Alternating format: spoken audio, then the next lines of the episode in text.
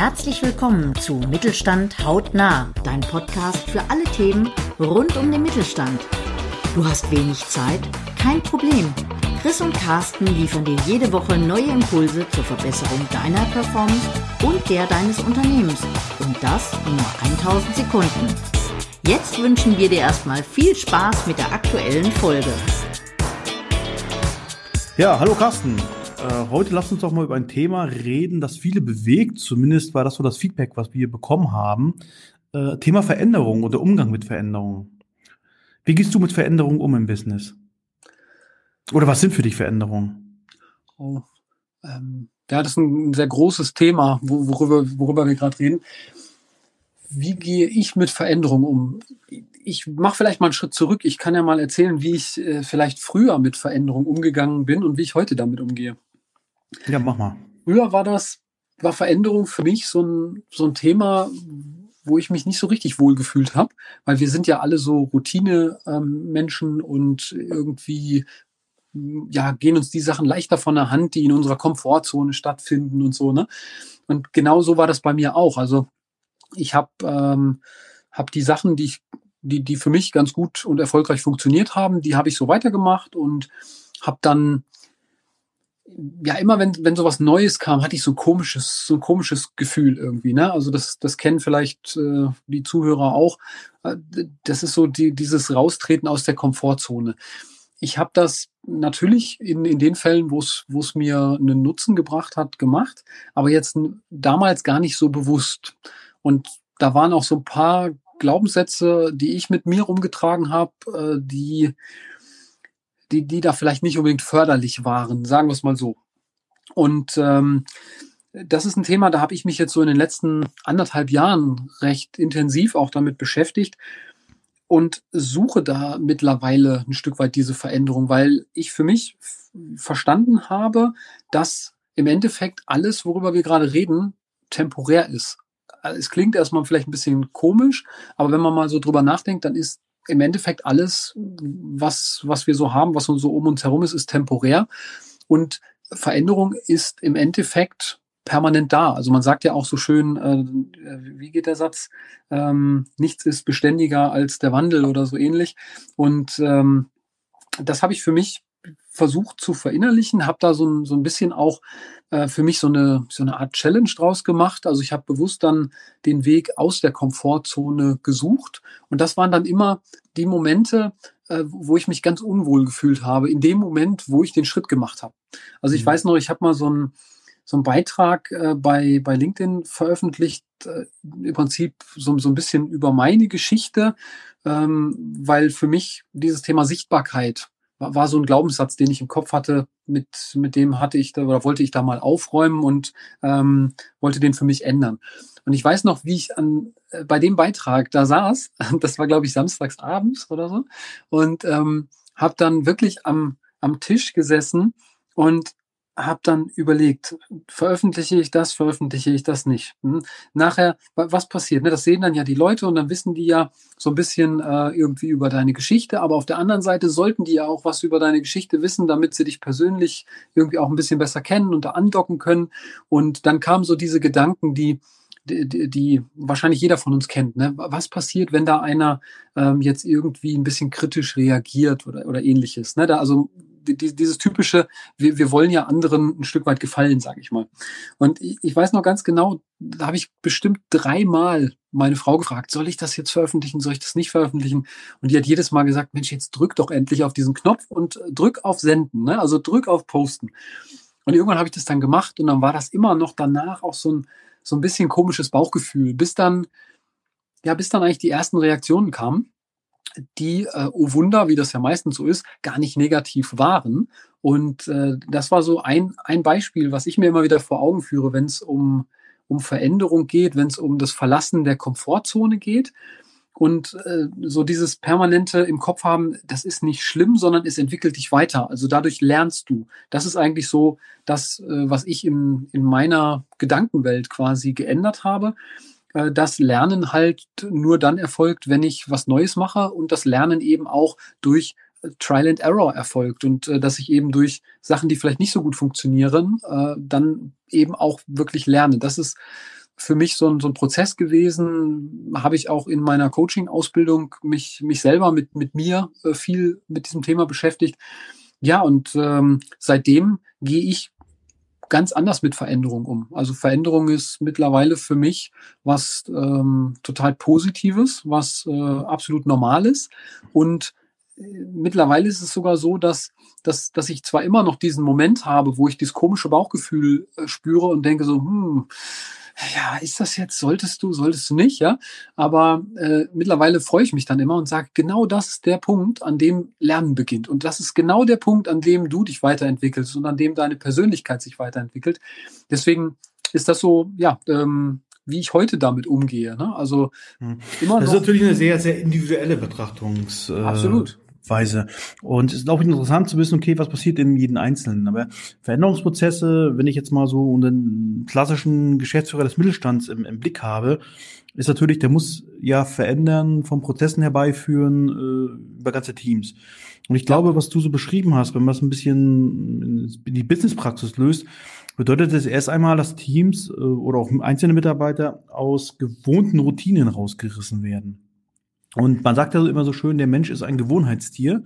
Und Routinen geben ja, sofern sie nicht zur Betriebsblindheit führen, geben Routinen ja äh, immer ein gewisses Maß an Sicherheit. Und wir sind ja alle so sehr sicherheitsbedürftig. Und je nachdem auch, wie die Unternehmenskultur ist, ja, ähm, ist es immer so, äh, häufig haben wir keine Fehlerkultur, sondern eine äh, Hauptsache Fehler vermeiden Kultur. Ja, und immer wenn ich Dinge mache, die anders sind, als ich sie routiniert beherrsche, öffnet sich natürlich immer das Risiko, Fehler zu machen. Und ich glaube, da sehe ich den ganz große Krux drinne, dass wir reden in der Öffentlichkeit sehr viel über Veränderungen, sei es auch die Digitalisierung, die digitale Transformation. Und sofort sind wir beim Thema Digitalisierung ja immer ganz, ganz schnell im Bereich Technik. Und da sage ich zum immer, Digitalisierung ist in erster Linie nicht Technik, sondern mhm. Einmal Veränderung von Prozessen. Und Veränderung hat ja immer was mit Menschen zu tun, weil hinter all und den Prozessen stecken ja Menschen. Und die müssen sich bewegen. Und von dem verlangen wir auf einmal Dinge zu tun, die sie nicht gewohnt sind, Dinge zu tun, die sie sich vielleicht auch nicht trauen zu tun. Das heißt, wenn wir das mal so betrachten, äh, Carsten, wie schaffen wir es denn letztendlich auch als Führungskräfte? Du führst ja auch ein Team. Wie schaffen wir es denn tatsächlich, dass all das, was du gerade geschildert hast, was in den Köpfen deiner, deiner Mitarbeiter ja auch passiert, ähm, wie schaffen wir es eigentlich, das Team in diese Veränderung mitzunehmen? Hm. Ähm, ja, ich, ich kann ja mal versuchen, den, so die Brücke zu schlagen von dem, was ich gerade beschrieben habe, hin zu der Frage, die du gestellt hast, wie kann ich denn da jetzt äh, vielleicht, vielleicht die Kultur in meinem Team verändern?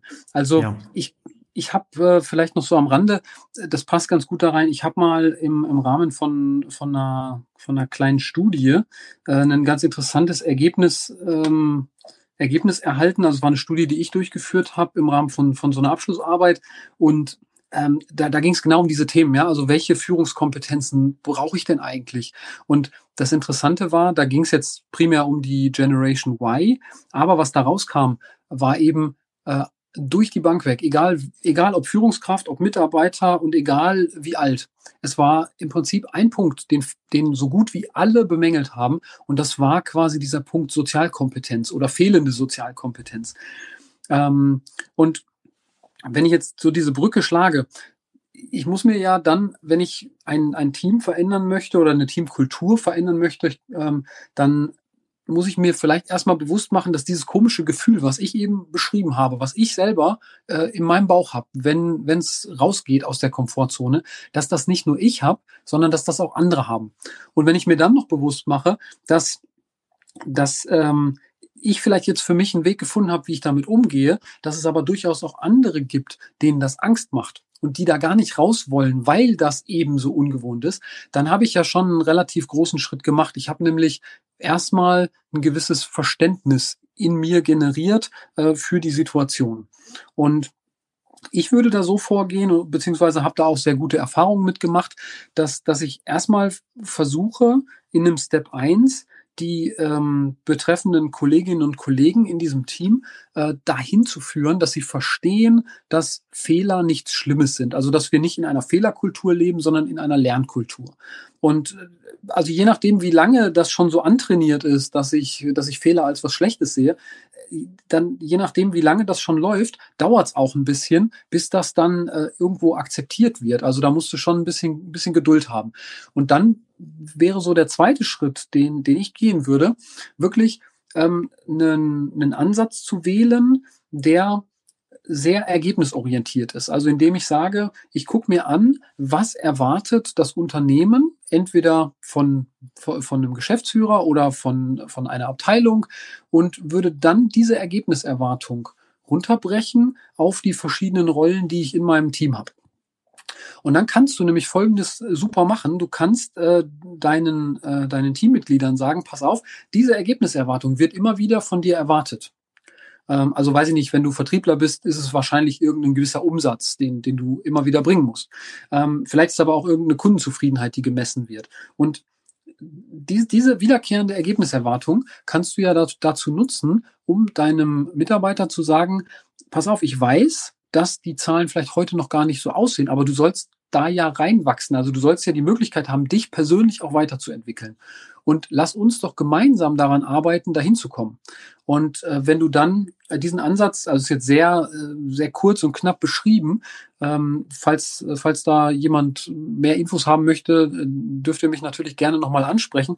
Also wenn, wenn ich das definiert habe und dann die, die Mitarbeiter wirklich dabei begleite, dorthin zu kommen, dann habe ich letztendlich einen, eine, eine Kultur irgendwann, die es den einzelnen Personen ermöglicht, zu lernen, zu wachsen, sich weiterzuentwickeln, dies aber vor allen Dingen auch ermöglicht, wie gesagt, zu lernen. Und äh, Lernen heißt an der Stelle ausprobieren lassen, heißt aber natürlich auch als, äh, als Führungskraft, als Vorgesetzter vielleicht mal Schmerz aushalten, weil jemand was ausprobiert hat. Und dann darf man sich natürlich auch nicht wegdrehen und sagen, ich war es nicht, das war der andere, also das, das ist ein ganz, ganz wichtiger Punkt. Also diese Rückendeckung geben und auch dieses Umfeld geben, dass dann äh, die, dieses Lernen stattfinden kann. Und dann ergibt sich irgendwann so eine, ja, so, so, so ein Positivkreislauf, sage ich mal, wo ähm, Mitarbeiter verstehen, hey, äh, der meint das ernst, das ist mal so der erste Punkt, und wo auch verstanden wird, okay, ich darf das wirklich, ich darf was ausprobieren. Und das ist gar nicht schlimm, wenn ich mal äh, feststelle, dass etwas nicht funktioniert hat. Also ich sage bewusst jetzt nicht, ich habe einen Fehler gemacht, sondern es hat irgendwas nicht funktioniert. Dadurch habe ich ja gelernt, dass das eben vielleicht nicht der richtige Weg war, also nehme ich den nächsten. Und ja, das ich ja dadurch, schon Genau. Das hat er schon Thomas Edison äh, festgestellt, äh, der gesagt hat, ich bin in meinem Leben nicht gescheitert, sondern ich habe 10.000 Wege gefunden, wie etwas nicht funktioniert. Ja, das trifft ganz gut. Ja. Äh, ich habe natürlich immer als Vertriebsmensch, äh, kommt so die Ader bei mir durch, das ganz pragmatisch zu sehen. Und äh, ich empfehle halt immer, ähm, wie ich immer sage, kommuniziere den Nutzen und die Wirkung deines Produktes gegenüber deinen Kunden, musst du auch den, den Nutzen und die Wirkung, die eine Veränderung für dein Team hat oder deine Mitarbeiter hat, äh, auch kommunizieren. Also wenn wir als Beispiel wieder Digitalisierung aufgreifen, da vielleicht ganz konkret Digitalisierung des Kundenservice, zum Beispiel über Chatbots, dann passiert in den Köpfen der Menschen das Folgendes, um Himmels Willen, mein Job wird weg rationalisiert. Mhm. Aber im Grunde geht es ja darum, vielleicht auch Tätigkeiten wegzurationalisieren, die ich tatsächlich in meinem täglichen Arbeitsablauf als lästig empfunden habe. Ja, nicht, dass Kunden lästig sind, aber wenn natürlich zehnmal am Tag Kunden anrufen und eigentlich eine Auskunft haben wollten, die sie vielleicht sich selber auf der Webseite haben können. Wie lange läuft der Vertrag? Wie lange habt ihr auf? Was sind irgendwelche Zeiten äh, und so weiter? Das heißt, das kannst du dich äh, sehr, sehr gut und hochgradig automatisieren und über Chatbots abbilden. Und auf einmal habe ich doch Zeit für Dinge, die vielleicht am Tagesgeschäft leiden ja, zu denen ich nicht komme, wo ich darüber klage, ah, ich muss mal eine Statistik machen, ich muss vielleicht mehr proaktiv neue Kunden anrufen oder dergleichen. Und wenn dir das gelingt, diese positiven Wirkungen, die das hatten, dass es nicht darum geht, dass du Veränderungen herbeiführst, äh, um äh, zukünftig deinen Job wegzurationalisieren, sondern dass du als Mitarbeiter jetzt in dem Fall Vorteile davon hast und dass es dir dein, dein Berufsleben eigentlich, dein, deine Arbeit, dein Arbeitsplatz erleichtert. Ich glaube, da liegt die Krux drinne dass wir nicht nur Dinge sagen, wir digitalisieren jetzt etwas, allen, was wird die Wirkung für den einzelnen äh, Mitarbeiter sein? Denn ich glaube, das ist auch ein ganz, ganz großer Hebel für die Motivation, diesen Veränderungsprozess voranzutreiben und vor allem diesen Veränderungsprozess so mit Leben zu füllen, dass er tatsächlich äh, Traction gewinnt und äh, vorangebracht wird. Denn jeder Veränderungsprozess muss natürlich auch mitgetragen werden. Es gibt so ein, zum Beispiel eine, ein Projekt, wo ich beteiligt war, da ging es um eine, eine App, äh, die hat zum Beispiel Belege wegautomatisiert in einen gewissen Prozess. Und das war ein Wahnsinns äh, Erfolg, weil der Mitarbeiter schnell verstanden hat, ey, hier passiert was Gutes für mich. Ja, hm. ich muss nicht mehr händisch Belege machen, das passiert jetzt automatisch. Ich muss nur noch die, die Fehlerliste prüfen, das heißt, es ist immer eine Fehlerliste ausgeworfen worden, wenn zum Beispiel irgendwelche Zeilen nicht übereingestimmt haben. Mhm. Er musste sich also nicht mehr äh, zehn Formulare abtippen, er musste sich noch um das eine Formular kümmern, wo irgendein Fehler aufgetaucht ist. Und das gleiche kannst du ja auch bei Chatbots machen. Chatbots können ja bis zu einem gewissen Grad können sie arbeiten und irgendwann sagen sie, hier komme ich nicht mehr weiter. Das ist eine zu spezielle Frage eines Kunden. Ähm, das kann ich nicht beantworten. Hier schalte ich einfach auf den Mitarbeiter auf. Ja, das, der Punkt, den du gerade angesprochen hast, das ist, äh, in, wenn ich jetzt versuche, nochmal den Sprung zurückzumachen, in dem, was ich gesagt habe, ist das ganz am Anfang auch noch. Also, dass du quasi äh, den, den Bezug herstellst irgendwo zur Gesamtstrategie, die dahinter steckt. Und äh, wenn, wenn ich jetzt nochmal einen Schritt weiter springe, dieses Lernen, äh, worüber wir gerade gesprochen haben, das ermöglicht ja den beteiligten Personen noch was anderes. Es ermöglicht nämlich auch dieses Thema Mitgestalten. Also nicht alles vorgegeben zu bekommen. Und ich glaube, das ist auch ein ganz wichtiger Aspekt, einfach ähm, ja nicht zu sagen, ich, ich gebe da Dinge vor, sondern einfach auch äh, genau dieses Mitgestalten zuzulassen, damit vielleicht am Ende des Tages aus dem Teamergebnis was Besseres entsteht als die Summe der Einzelergebnisse, wie man so schön sagt. Ja, ich glaube, es ist ein schönes Schlusswort für unsere heutige Episode. Äh, was Besseres entstehen lassen als die Summe der Einzelergebnisse. Ja, wenn es dazu Fragen gibt, wie geht ihr mit Veränderungen um? Lasst gerne mal einen Kommentar da, schickt uns eine Nachricht. Wir freuen uns darauf, von euch zu hören. Und ansonsten hören wir uns in der nächsten Folge. Das war's schon wieder für diese Woche. Wir hoffen, du hast wertvolle Impulse mitgenommen und gehst direkt in die Umsetzung. Wenn dir die Folge gefallen hat, freuen wir uns über deine 5-Sterne-Bewertung. Mach's gut! Wir hören uns in der nächsten Folge.